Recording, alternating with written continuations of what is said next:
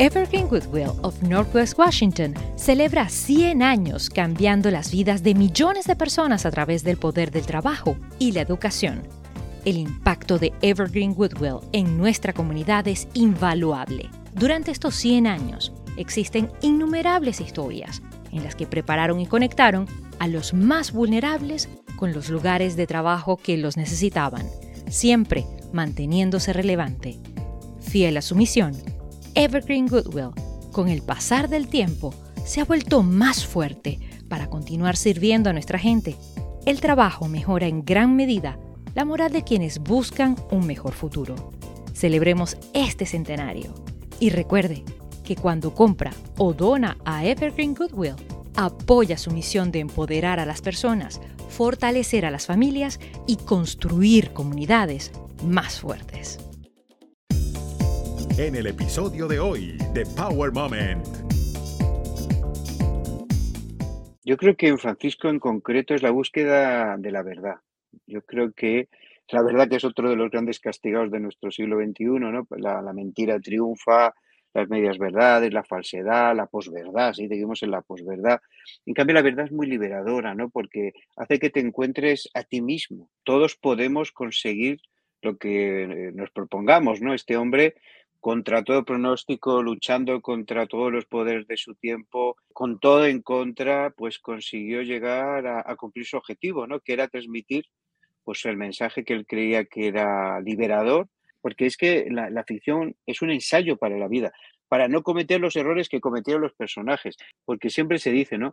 Que un hombre inteligente es el que aprende de sus errores, pero un hombre sabio es el que aprende de los errores de los demás, ¿no? Estás escuchando Power Moment con Paula Lamas.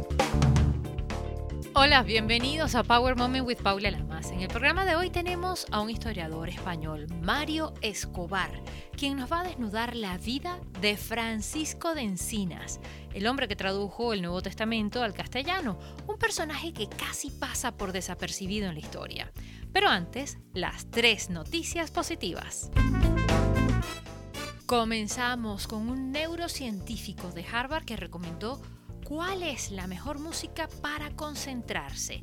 Y contrario a lo que todos pensábamos, no es precisamente la música clásica, no es ni Beethoven, ni Mozart, ni Vivaldi, nada de eso. Según el psiquiatra e investigador del cerebro de la Universidad de Harvard, la mejor música para mejorar la concentración es la familiar, es decir, las canciones que cada uno disfruta y conoce mejor.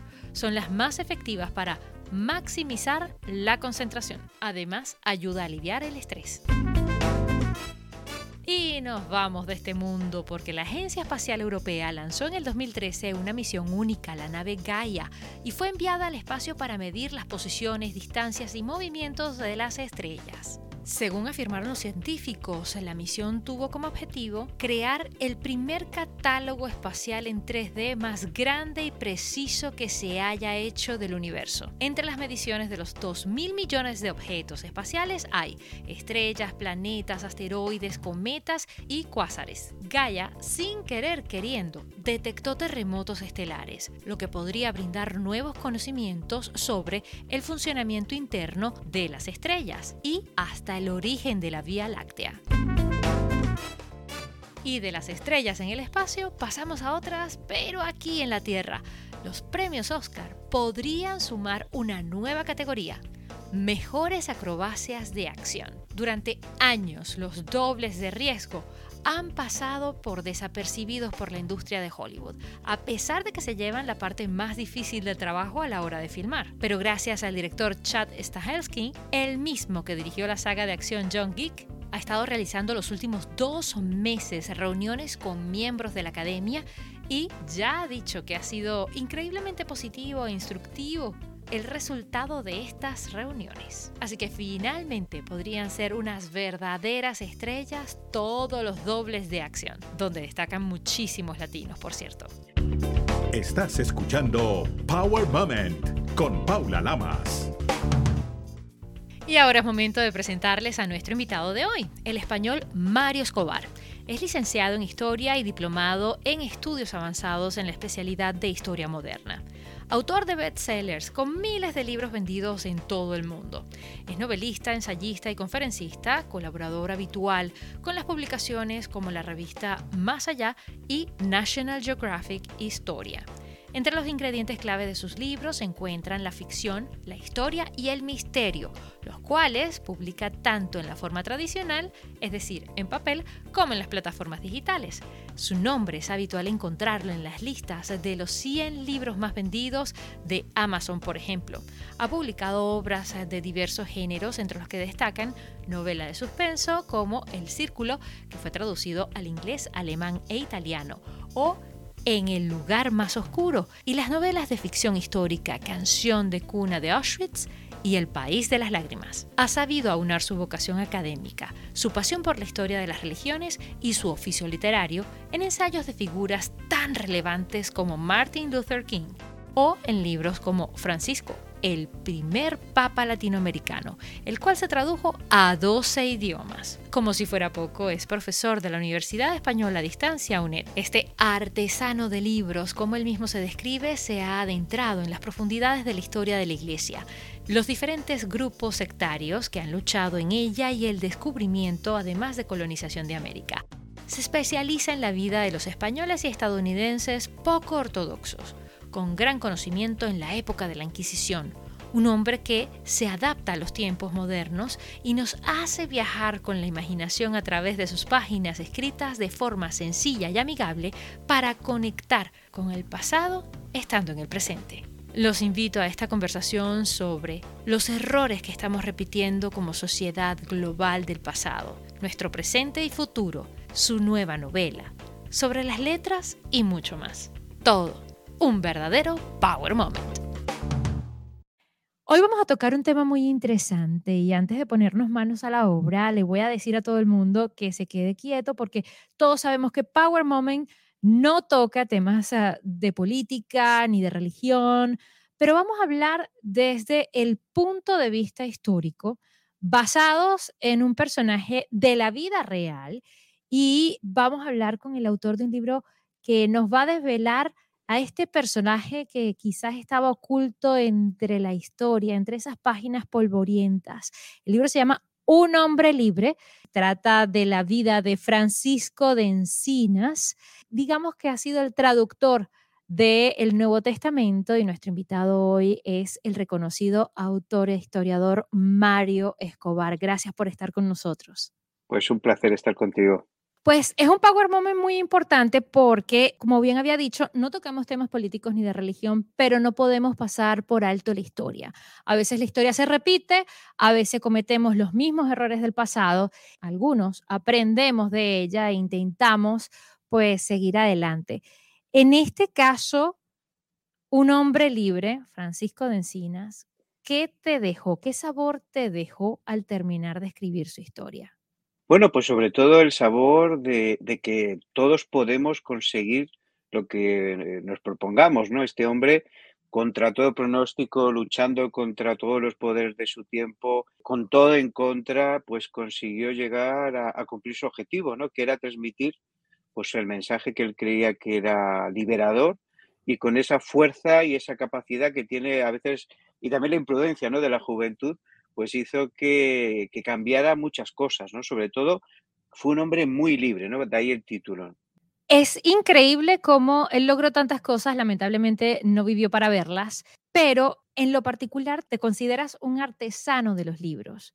¿Qué similaridades, cómo te identificas con Francisco? Pues es verdad lo que dices, ¿no? Yo creo que los escritores somos artesanos, ¿no? Cogemos la materia prima que es el alma, ¿no? El, espíritu de las personas y de ahí vamos construyendo nuestros personajes, las historias. Y claro, con Francisco hay muchos lazos en común, porque él era también escritor escribió sus propias memorias, ¿no? Una especie de autobiografía y además fue la primera vez que se hizo en castellano. Nunca se había escrito pues unas memorias, una autobiografía en castellano, pero también era tan amante de los libros que, quería ser impresor, quería ser editor en una época en que estaban haciendo el mundo editorial tal y como lo conocemos ahora. Piensa que muy poquitos años antes pues había surgido la imprenta y que era algo muy, muy, muy novedoso el dedicarse a hacer y fabricar libros.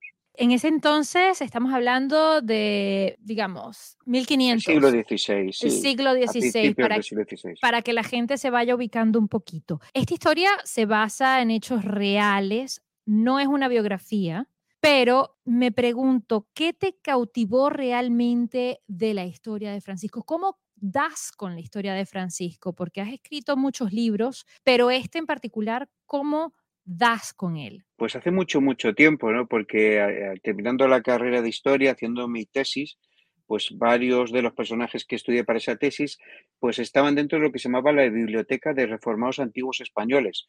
Un hombre en el siglo XIX había estado investigando, había rescatado figuras como Francisco Encinas, y yo ya en mi tesis escribí sobre él de una manera más académica. Pero claro, yo decía, ¿cómo personas como Francisco Encinas, o otras que he hecho también biografías, Casiodoro de Reina, o una que saldrá eh, me refiero más que biografías, novelas, Juan de Valdés, cómo no, no lo conoce el gran público, ¿no? Personas que cambiaron la historia, que han hecho que nuestra cultura hispana sea como es ahora, ¿no? Y esa fue la motivación. Aunque le conocí hacía mucho tiempo, como quien dice, pero ahora es cuando de alguna manera quería que llegara al, público, ¿no? que no se quedara solo los académicos y las personas que investigan o les gusta mucho la historia. ¿Por qué esperaste tanto? ¿Por qué sacaste tantos libros antes de llegar a Francisco Encinas? Pues mira, es que yo creo que cada libro tiene su tiempo. ¿no? Eh, yo me siento como un buscador de, de oro en un río, ¿no? que van llegando pepitas y a veces me gustaría adelantar las cosas o atrasarlas, pero creo que, cada libro tiene su momento, su tiempo, ¿no?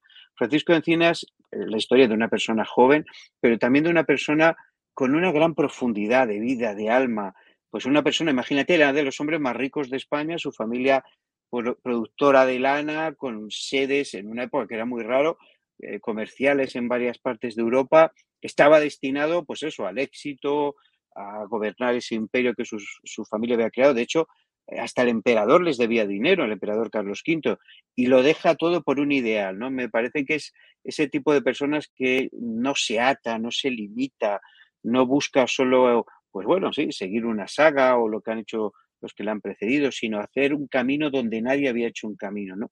Y eso me atraía tanto y creo que es muy inspirador y también espero que sea muy inspirador para todos los lectores. Sin duda alguna es muy interesante y te lleva un viaje por la historia fascinante porque de alguna manera te traslada a ese momento. Hay algo que me llama la atención y es teniendo tanto conocimiento de Francisco, de la época de la Inquisición, de la religión, obviamente de tu país y de lo que sucedía en Europa en ese momento, ¿cuál fue el reto para ti escribir en este libro? Pues sobre todo, pues llegar a esa esencia, al alma. Hay muchas conversaciones en la novela con personajes históricos que yo he admirado mucho, ¿no? Y, por ejemplo, Melantón, que era la mano derecha de Martín Lutero, personas que, que, estaban abriendo caminos increíbles. Piensa que lo que pasaba en el siglo XVI es muy parecido a lo que pasó a finales del siglo XX y en este siglo XXI. Fue una revolución tecnológica de comunicación increíble. Ahora tenemos Internet, pero en aquella época que los libros llegaran a todas partes, y no solo libros grandes, sino folletos, pequeños libritos, fue una revolución. La gente empezó a saber leer y escribir.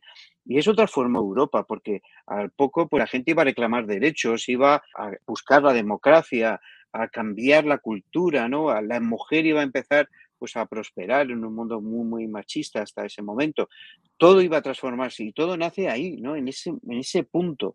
Eh, Martín Lutero, pues a, veces se le conoce por el aspecto religioso, pero es curioso, ¿no? Yo, yo sobre todo reivindico que él fue el primer hombre moderno que reivindicó su conciencia por delante de las pretensiones, por ejemplo, del Papa o del emperador, ¿no? Él dijo, cuando le decían, bueno, reniega de todos tus libros, todo lo que has hecho, dijo, no puedo traicionar a mi propia conciencia. Y es la primera vez que al apelar a la conciencia, el ser humano ya no está sometido a los poderes fácticos, ¿no? a los, poderes que siempre han gobernado el mundo. Y esa revolución de la conciencia fue lo que llevó luego a las cosas que hemos tenido, ¿no? esta libertad y, a la constitución, a la democracia y a muchas cosas que el ser humano aprecia muchísimo en este momento. Temas que siempre están en tus libros presentes de alguna manera son la religión y la política el poder está intrínseco en ellos de alguna forma. Y me pregunto, para ti, ¿cuál es más resiliente? Pues, pues imagina, ¿no? Eh, Aristóteles decía que somos animales políticos. Claro, a veces la gente ya está cansada y aquí en España también hay mucho ruido de fondo de la política, pero la política es vivir en la polis, ¿no? Que es vivir en la ciudad, es vivir en sociedad. A veces hemos convertido la política pues en eso, ¿no? En unos gobernantes de una u otra ideología que eh, están siempre liando eh, entre ellos y con los demás asuntos que a nadie le interesan, pero es la convivencia en comunidad y también somos un animal religioso, ¿no? Buscamos la trascendencia, el porqué de la existencia. Desde que el hombre estaba en las cavernas y miraba las estrellas, ¿verdad? Pues imaginaba, pues de dónde venía el mundo, el universo, todo lo que nos rodea.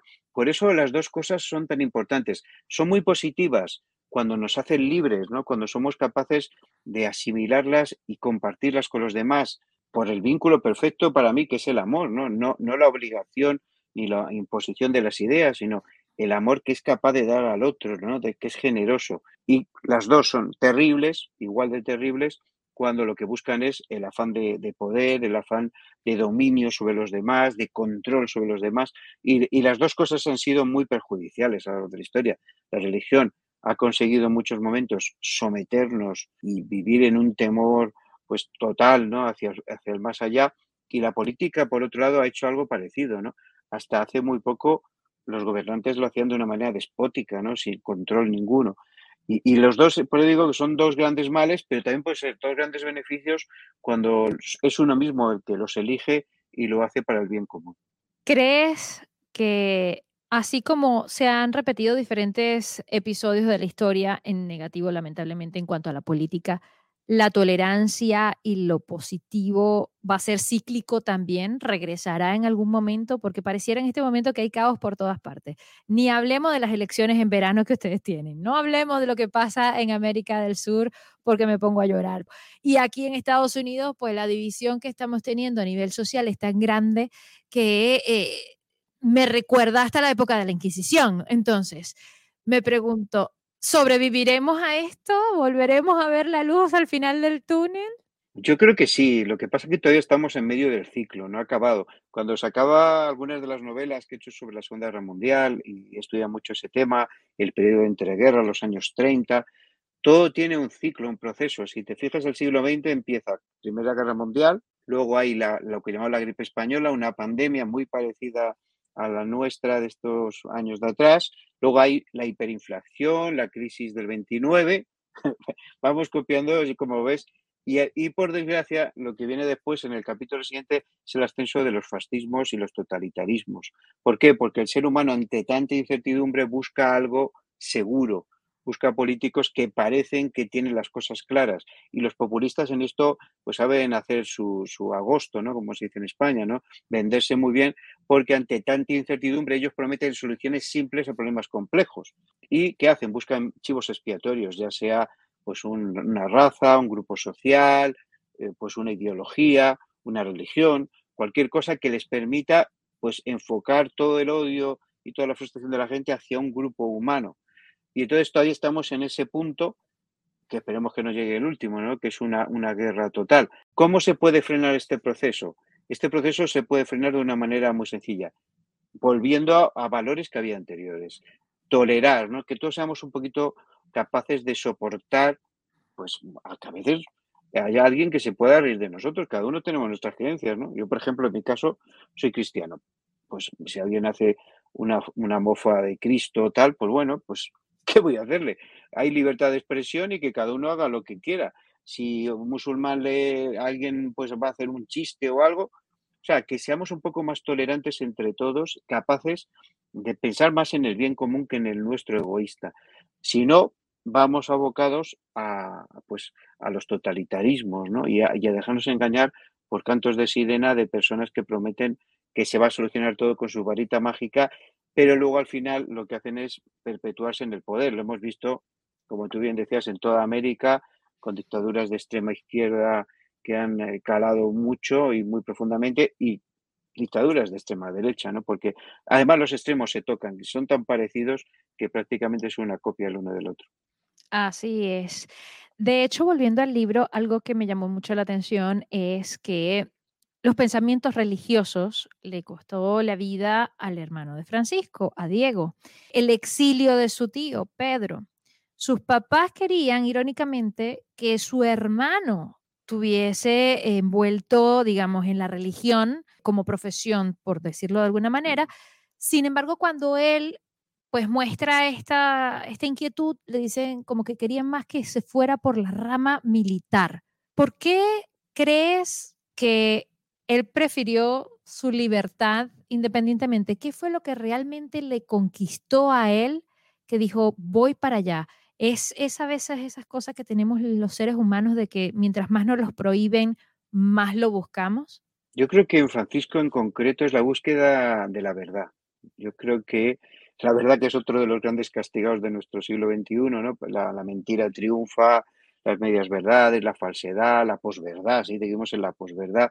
En cambio, la verdad es muy liberadora, ¿no? Porque hace que te encuentres a ti mismo, que, en el reflejo de esa verdad, con lo bueno y lo malo que tenemos, ¿no? Y, de esa manera podamos buscar perfeccionarnos, ser mejores personas. Y, cuando él descubre eso, y él lo descubre en la Biblia, por eso piensa que es necesario, especialmente en el Nuevo Testamento, que escuchen las palabras de Jesús, porque sobre Jesús se ha echado tanto, ¿no? Tanta basura de todo tipo, doctrinas y formas de pensar tan, tan retrógradas. Han hecho pues cruzadas, como decías tú antes, la Inquisición. Y en cambio las palabras de, Jesús no pueden ser más liberadoras y más antirreligiosas, ¿no? Porque de hecho los que le mandaron matar fueron los religiosos de su época, ¿no? Los fariseos, los saduceos y el Imperio Romano le colaboró porque tampoco le interesaba un personaje como Jesús.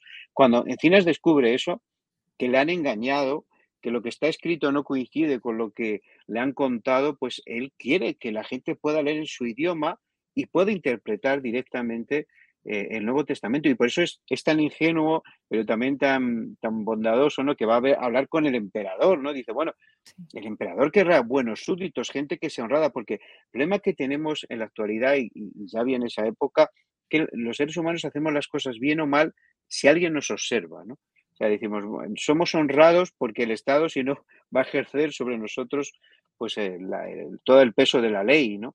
Pero en cambio, lo que, lo que defiende Francisco y lo que ve, y por eso traduce la Biblia, es que si somos capaces de dejarnos llevar por nuestra conciencia, que hagamos el bien, nos vea alguien o no, porque nuestra conciencia nos obliga a ello. Esa es la libertad que él reconoce, ¿no? No estar sometido a sus sentidos, a su cuerpo, a su mente, sino ser libre y poder hacer lo que quiere y lo que cree sin ninguna cortapisa que tenga la religión o cualquier otro sistema político que le pueda oprimir. Dicen que el ser humano es un animal de costumbres, pero también de rigor, que si no se le da rigor, pues no sigue las leyes, no sigue el buen camino. Eso es lo que siempre se ha escuchado. Sin embargo, él creía que el libre albedrío, pues, era el mejor camino en este caso. Has escrito muchos libros de religión. No sé si de alguna manera has ah, querido estar en contacto o tener la intención de ser teólogo o de estar eh, involucrado en la iglesia. ¿Por qué la religión? Bueno, yo es que no lo veo como algo religioso, ¿no? Porque para mí la palabra religión tiene muchas eh, connotaciones negativas. Y, me refiero, y voy a hacer un pequeño paréntesis, o sea, has escrito sobre el Papa Francisco, has escrito diferentes libros que si de bien manera ha estado siempre como que el ingrediente por allí. Por eso lo pregunto, digo, ¿será que tenías alguna inclinación o alguna cosa que te, te da curiosidad con respecto a la religión? Yo eh, soy una persona que lo que busco también, en eso me sentía muy identificado con Francisco, es la verdad. Eh, mis padres, siendo yo niño, empezaron a asistir a la iglesia, en este caso protestante, y yo me crié con una Biblia en la mano, o sea, desde muy, muy, muy pequeñito. De hecho, en mi casa, que no había muchos libros, mis padres eran personas bastante humildes, había una Biblia y había un diccionario espasa. Entonces, los dos me los leía de cabo a rabo me lo, y me lo releía mil veces, ¿no? Pero llegó una época en mi vida, mm, pasada la adolescencia, en que yo también tenía una necesidad espiritual, ¿no? Yo buscaba la verdad y, busqué muchos sitios, ¿eh? te puedo asegurar. Siempre he sido muy inquieto, me gusta leer mucho. Pues leí pues, a los Vedas, leí a Confucio, eh, leí todo lo que había sobre taoísmo, leí pues también sobre Mahoma, leí el Corán, eh, las dos partes que tiene, ya había leído la Biblia miré bien todo lo que creían los judíos, aparte de lo que viene en la Torah, la ley, sabes que ellos luego tienen muchas tradiciones aparte, busqué en ideologías de todo tipo, eh, de toda, de toda tendencia, y la, la única figura que me fascinó y siempre me fascinó es la, la figura de Jesús. Yo creo que alguien que dice que ames a tus enemigos, que alguien que te dice que ponga la otra mejilla al que, al que te da una bofetada, alguien que dice que, Él ha venido a salvar los que estaban perdidos, ¿no? Que, habla de las prostitutas, de la gente necesitada, de la gente que está vacía, que vino a sanar a la gente, que vino a darse a los demás. Eso no lo encontró en ningún sitio, que es, es no, aunque haya usar esta palabra, la religión de la, si es religión, es la religión del amor, ¿no? En la que el amor está por encima de todo. Luego ya te digo que eso ha sido muy manipulado, muy, muy usado ¿no? como negocio y ahora mismo se hace negocio, ¿no? Hay gente que, se hace millonaria predicando y, y eso algo, algo abominable, ¿no? Bueno, esos, eh, pero Jesús lo dijo, dijo, bueno, un día en el juicio final alguno dirá, mira, si en tu nombre eché fuera demonios, si en tu nombre prediqué y tal, dijo, no, no, no puedes venir conmigo porque tu corazón no lo hacía por amor, ¿no? Y lo hacía por interés, por dinero. Entonces, cuando descubrí a Jesús, es que todo lo demás me parecía algo totalmente vacío, ¿no? Y, creo que es el camino que, yo he emprendido. Pero no escribo mm, temas de religión por eso. Yo creo que más bien es que intento hablar del ser humano, ¿no? Y, el ser humano, aunque vivimos una época un poco superficial, en la que no queremos eh, creencias que nos impliquen moralmente, porque creemos que la moral es algo malo, ¿no? La moral que todo el mundo ve como un peligro es la regla, y todos tenemos una, que tú te aplicas a ti. Lo malo es cuando la moral se la aplicamos a los demás. Ese es el gran problema que hay, ¿no? Porque entonces estamos juzgando a los demás, no sabemos qué hay en su corazón, qué, cómo es su vida. La, regla moral tiene que ser personal y la que me enseña Jesús para mí fue muy liberadora, ¿no? Y es la que me hace vivir cada día. ¿Que eso lo intento transmitir a los libros? Pues seguramente, ¿no? Porque uno habla de lo que tiene en el corazón, pero sobre todo busco la verdad, ¿no? Y la busco en los personajes. He escrito novelas por ejemplo, hace poco una que se llama La Gobernadora sobre la conquista de las Islas Canarias, y esta mujer era una loca llena de pasión, amante de Fernando el Católico, de Cristóbal Colón, y es una historia que si la lees te va a sorprender porque es una historia muy, muy loca, pero basada en hechos reales también. Y en cambio, pues aquí Francisco es un hombre piadoso, ¿no? Que busca salvar al mundo en cierto sentido con ese gesto de introducir la Biblia. Me adapto a los personajes, ¿no? Pero yo creo que sobre todo es una búsqueda de la verdad como línea de todos mis libros. Y también me gusta tocar personajes marginados en el límite de la sociedad, mestizos también, que no encajan, ¿no? pero que tienen algo que enseñarnos y son modelos. Vivimos un mundo sin modelos eh, en el que se, han hundido todos los modelos que había, pero el ser humano necesita modelos, necesitamos personas en las que reflejarnos y querer mejorar y ser como esas personas. Nadie es perfecto, pero hay personas mejores que nosotros, ¿no? Y si buscamos esa perfección, ese modelo, pues vamos a crear una sociedad mejor. Así es, algo que también destaca en tus novelas son esos toques de ficción, de misterio, que son muy buenos, que te van cautivando. Pero ¿cuál crees tú que ha sido el ingrediente que engancha tanto y que ha hecho internacional tus obras? Pues yo creo que, es, primero no me gusta eh, muchas palabras, ¿no? Y, para hacerlo más, más largos. Me gusta ir mucho al grano, ¿no? al asunto. Y luego siempre dejo los capítulos en alto para que el lector siga interesado en leer el siguiente capítulo, que es un poco lo que hacen las series eh, estilo Netflix, ¿no? Y de todas estas cadenas. Y luego hago capítulos cortos que cambian la escena y son muy visuales, son, parecen más escenas que descripción. Luego hay diálogos y cosas más largas, ¿no? Pero sobre todo que el lector se olvide de que hay páginas y palabras y letras, visualice lo que está leyendo y, ya no salga de ahí hasta acabar el libro. ¿no? Muchos lectores me dicen, pues llegó el libro y lo he estado leyendo toda la noche y hasta la mañana siguiente no he dormido porque me he enganchado. Ese es un poco mi deseo, ¿no? que el lector se, sumerja en la historia. Me, siempre me ha apasionado la historia y creo que se ha enseñado muy mal y yo creo que cuando uno se sumerge es cuando más aprende. Y aprende de los personajes y aprende de sí mismo porque es que la, ficción es un ensayo para la vida. Cuando leemos un libro estamos ensayando para la vida. En los libros descubrimos pues cómo es el amor, cómo es la pareja, cómo es la familia. Eh, es el que nos instruye. No solo es un libro de instrucciones, ¿verdad?, para montar muebles, que ahora estoy montando muebles últimamente, que estoy en mudanza, sino es un libro de instrucciones sobre la vida, es un ensayo para no cometer los errores que cometieron los personajes. Hay un estudio muy interesante que ha hecho una universidad hace poco en Estados Unidos, que a unos estudiantes lo que les hicieron fue un relato corto eh, sobre cómo ir a votar, ahora que estamos hablando de votar tanto. Entonces, en el relato pues se veía que el chico protagonista había cometido un montón de errores, no llevaba la documentación, no se fue a otro colegio electoral, cuando llegó no sabía cómo buscar el voto, tachó mal. ¿Qué pasó este relato que leyeron todos los estudiantes cuando lo leyeron? Todos ellos, cuando luego fueron a votar, ninguno cometió un error. ¿Por qué? Porque habían ensayado a través de un libro para la vida. Y esa es la ficción, un ensayo que nos hace aprender cosas en la piel de otros, porque siempre se dice, ¿no? Que un hombre inteligente es el que aprende de sus errores, pero un hombre sabio es el que aprende de los errores de los demás, ¿no? Y en cierto sentido, pues por eso es un ensayo para la vida. Nos da la oportunidad de aprender.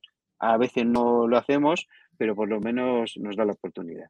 Y ahora que estás hablando de mudanzas y veo eh, que allí atrás de ti tienes eh, un montón de libros, ¿cuántos libros tienes en tu biblioteca?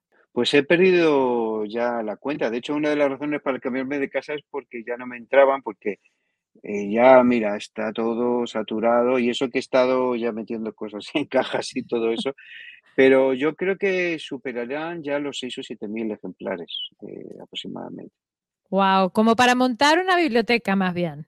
Pública. Bueno, de hecho, bueno, pública no sé, pero en la casa nueva va a haber una biblioteca específica y un sitio para trabajar en otro sitio, porque ya me rodean los libros y parece que vivo en una cueva y voy a, a, ver si entra luz de nuevo para poder seguir escribiendo. ¿Cuánto tiempo te toma escribir un libro? Porque esto, lo que acabas de decir es cierto. En lo particular, cuando lo abrí y empecé a leer, es de fácil lectura y se agradece se agradece que la continuidad sea fácil, que te puedas imaginar la situación y que, por cierto, más adelante te voy a preguntar si ya tienes contacto con Netflix o vamos a ver eh, alguno de ellos en la gran pantalla. Pues la verdad es que yo escribo rápido, ¿no? Me parezco un poco a Honoré Balzac, que fue uno de los escritores franceses del 19 que más libros escribió, y, pero depende de las historias. Mm, por ejemplo, con Francisco lo tenía sencillo porque llevo como 20 años estudiando sobre él y sobre personajes de su época. Claro, cuando me, mm, pues me sumerjo en un tema nuevo, pues tengo que coger toda la bibliografía, leerme 23, 24, 25 libros a veces, de ahí luego hacer las estructuras, organizar algún viaje al sitio donde se desarrolla la historia y eso me lleva más tiempo. Pero tengo la de estar escribiendo un libro, promocionando otro y ya proyectando el siguiente investigando, lo que es una locura. Entonces, tengo una producción altísima, a veces cinco o seis al año, a veces llego hasta siete libros al año. Es un poco locura mi vida. Y hago unos libros para Amazon directamente, que de hecho, bueno, hoy en el Top 100 de España, eh, que salió hoy un libro eh, de una saga que tengo, se llama La Inspectora Gitana, está el 12 o el 14 en España de Amazon y así voy, ¿no? Que no paro. Y, lo enlazo con lo siguiente. Pues he estado justo en la Feria del Libro de Madrid, que fue hace muy poquitos días, y disfruté muchísimo. Pues tuve una reunión, eh, porque fue elegida una, mi novela, esta en concreto, en concreto La Inspectora Gitana, fue elegida eh, para Rodando Páginas. Rodando Páginas es un encuentro entre productores y, escritores para presentar sus libros. Entonces, en casi 180 libros que se presentaron, eligieron 10 y uno era el mío. Entonces tenía que hacer un speech ahí, hablar con todos los productores delante y luego por la tarde me reunía con eh, varios productores que estuvieran interesados. Y hubo eh, de algunas de las productoras más importantes, varias personas interesadas con las que tuve entrevista. Una de ellas, por adelantarte una, pues una que hizo Narcos, que, es una serie muy conocida en Netflix, pues fue una de ellas, por ejemplo, eh, y, y, luego otras también españolas, y bueno, eh, alguna como la Warner en español. Hubo varias eh, interesadas. Ahora que lleguen a concretar, esperemos, ya tienen el proyecto en la mano y esperemos que llegue a término. Es un camino largo, ¿no? Porque primero tiene que aceptarlo la productora, luego, bueno, producirse, que se lleve a, luego a cabo en, en las plataformas y luego que tenga éxito, porque no todas las series que llegan, pero bueno, hay que soñar. Yo soy un soñador y ojalá pues esta saga que me ha dado ya muchas alegrías, ha traducido también a varios idiomas, decenas de miles de lectores la han leído, pues llegue a, a la pequeña pantalla, al móvil, porque ahora vemos las series en cualquier sitio. Eso es cierto. Y con ese título, la inspectora gitana no es para menos, porque conociendo a los gitanos y sabiendo cómo son, debe tener de todo un poco, incluida la guasa, por supuesto. Así que debe ser un éxito sin duda alguna y, crea la curiosidad, así que lo vamos a buscar a ver si lo encontramos aquí en Estados Unidos a través de, cualquier plataforma para, para poder estar ya, adelantar la tarea antes de que llegue a la plataforma digital. Y hablando ya de futuro, escribiste el final una reseña y me llamó mucho la atención porque habla de Juan Díaz el teólogo que falleció, que era amigo de Francisco, que le impactó y creo que fue la primera biografía que Francisco escribe. ¿Ya estás escribiendo sobre él? Porque decía que ibas a hablar más adelante de él. Pues no, de Juan Díaz no, pero de, un, Juan de Valdés sí. Ya de hecho con VIH, que es la editorial que ha sacado eh, este libro, eh, ya está escrito el libro, está en proceso de traducción, saldrá para de traducción de, corrección, saldrá, para el año que viene y tiene un título muy bonito, no sé si te parece a bonito, que es La belleza de las palabras. Y es porque Juan de Valdés eh, es otro personaje increíble. Él fue el primero que, hizo eh, lo que se llamó Diálogo de la Lengua Española, que fue la primera gramática junto a la de Nebrija, que fue otra de las gramáticas primeras que se hacen. Pero claro, la de Valdés es más bonita porque es en forma de diálogo como varios personajes hablando y, te vas aprendiendo español, es muy bonita.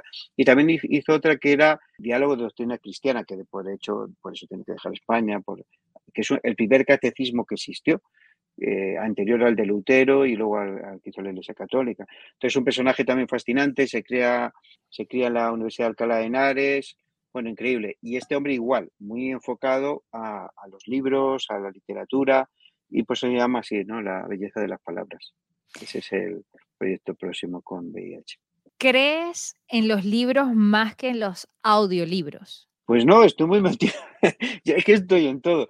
Eh, mira, con Storytel, que en España, no sé si allí se ve tanto en Estados Unidos, Storytel es una plataforma muy importante de audiolibro, que es de origen nórdico. Pues eh, hace nada estuve con cinco libros en el top 100 de los más escuchados, con otra saga que era Crímenes del Norte, queda de una abuela y su nieta que investigan casos, porque hago mucha novela policíaca y me gusta mucho. Y ahora con Audible, que es el de Amazon, los audiolibros de Amazon, el de la inspectora gitana, que ha salido en audiolibro, ha estado en el top 10 en España como un mes y medio, dos, ahora están en los 20 o 30 eh, más escuchados, creo, de, Audible.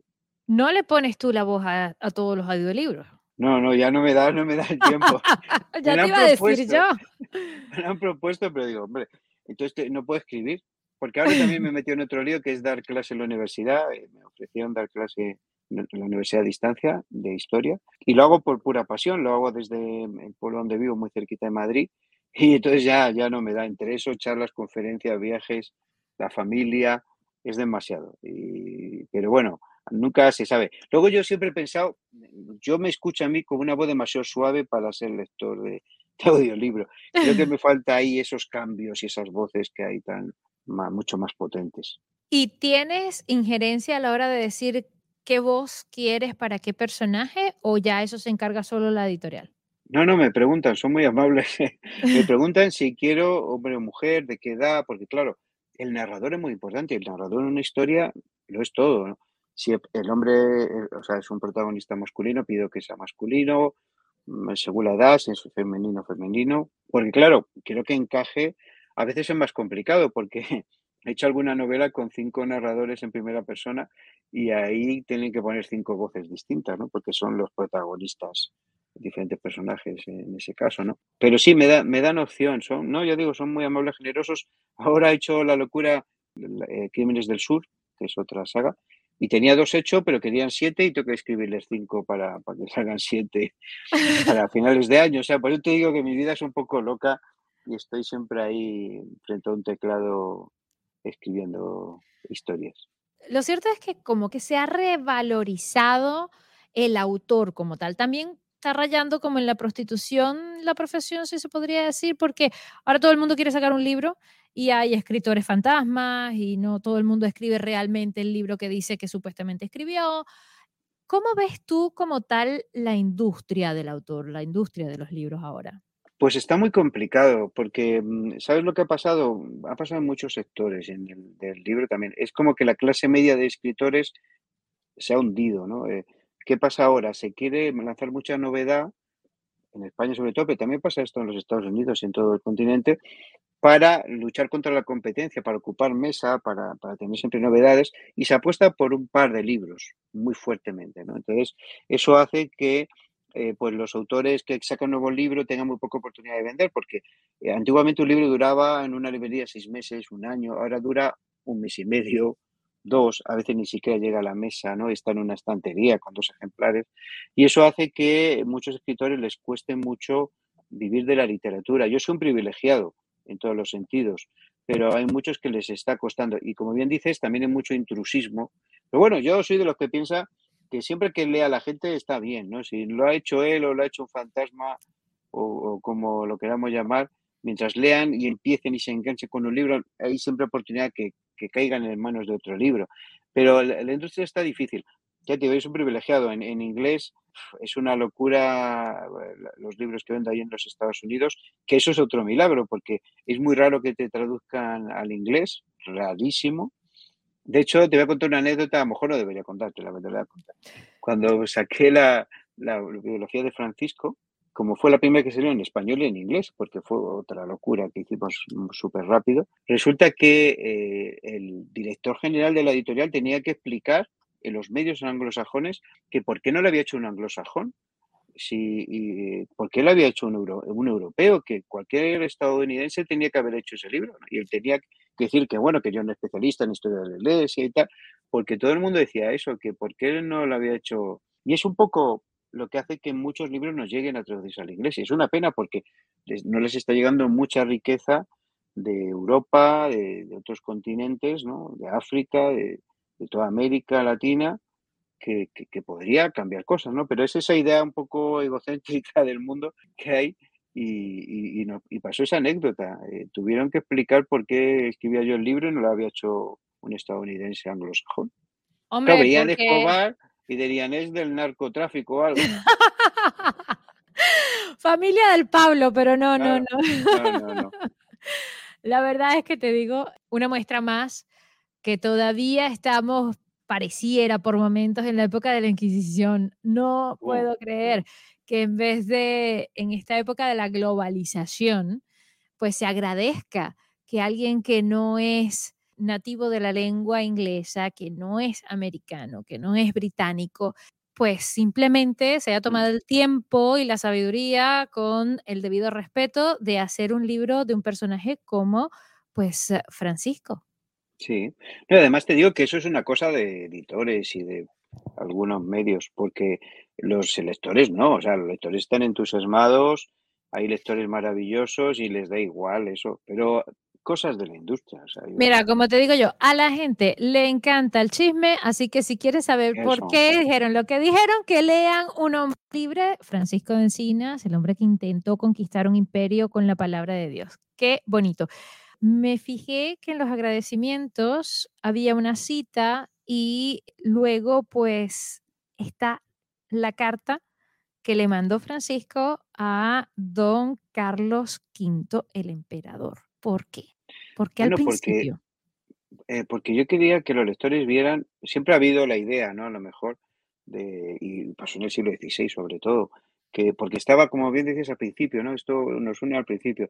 La religión y, el poder han estado tan unidos que, que, lo que quería Francisco decirle, mm, liberanos de esto, o sea, que cada uno según su conciencia pueda, pueda ejercer. Y es triste porque Carlos V es un hombre muy muy bien educado. Erasmo de Rotterdam fue su, mentor, su profesor, que fue el hombre más culto del siglo XVI.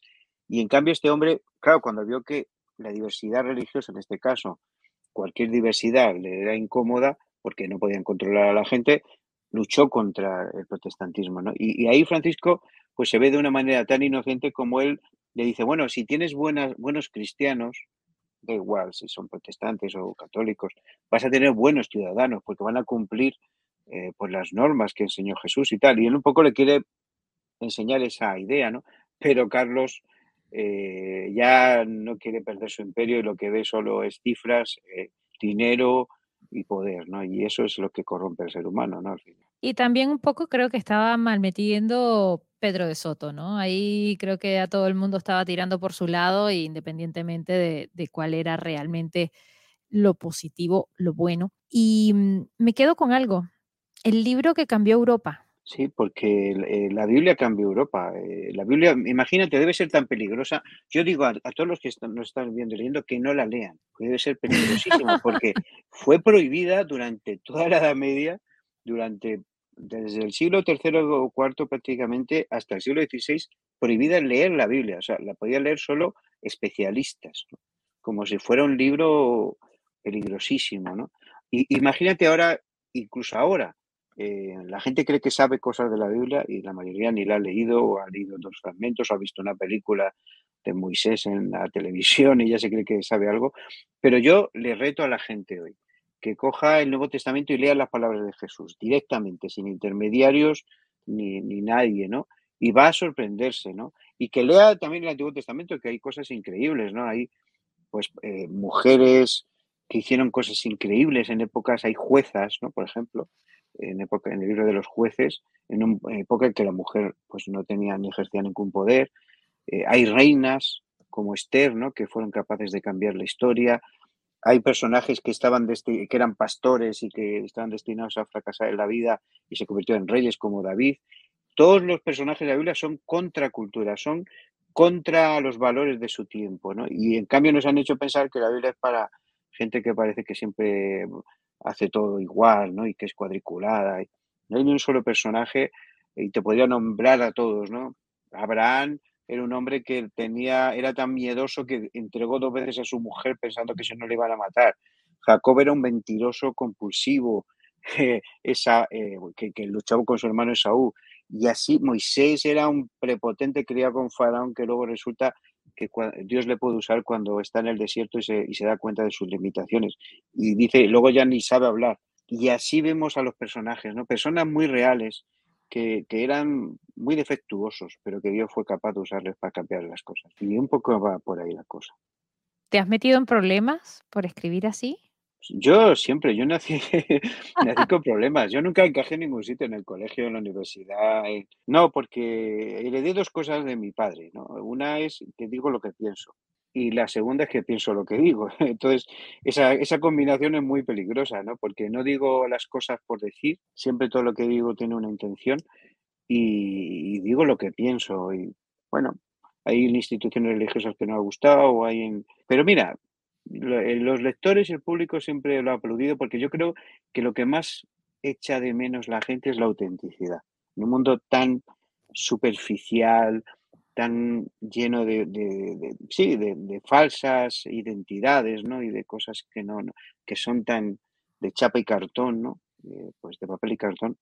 Creo que la autenticidad siempre es lo que buscamos, ¿no? Bien, cuando eso además es un consejo de mi mujer, siempre me dijo, sé tú mismo, ¿no? Porque cuando vas a dar una charla y tal, digo, bueno, esto es muy académico, voy a hacerlo más académico. Y, me acuerdo estando en, la universidad, de Salamanca, imagínate, delante de todos los teólogos y tal, y empieza a contar chistes y bueno, se reían todo porque son seres humanos.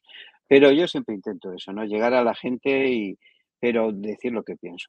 Es lo único que tenemos los escritores en la pluma, en nuestra alma, pero como decía San Anselmo, la pluma vence a la espada.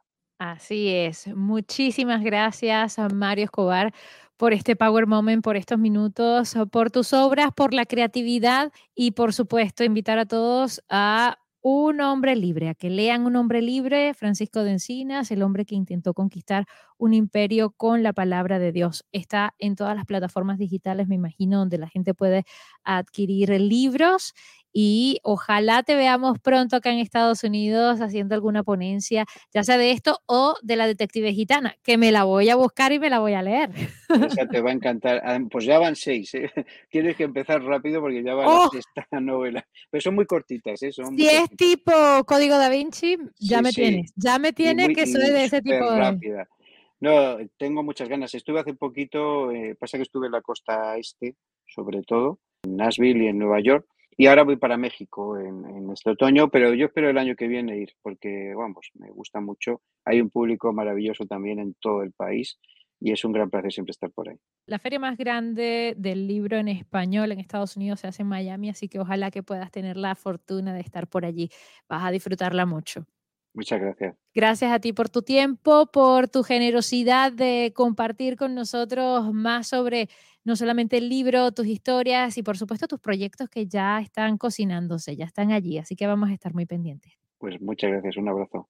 Recuerden, hacer bien sin mirar a quién. Power Moment cuenta con música original del afamado ingeniero de sonido, productor musical y musicólogo, múltiple ganador de los Grammys americanos, Marcel Fernández. Además, cuenta con la prestigiosa voz del reconocido talento hispano de ESPN en español, Carlos Cataño. Power Moment no se hace responsable por los comentarios emitidos por los invitados.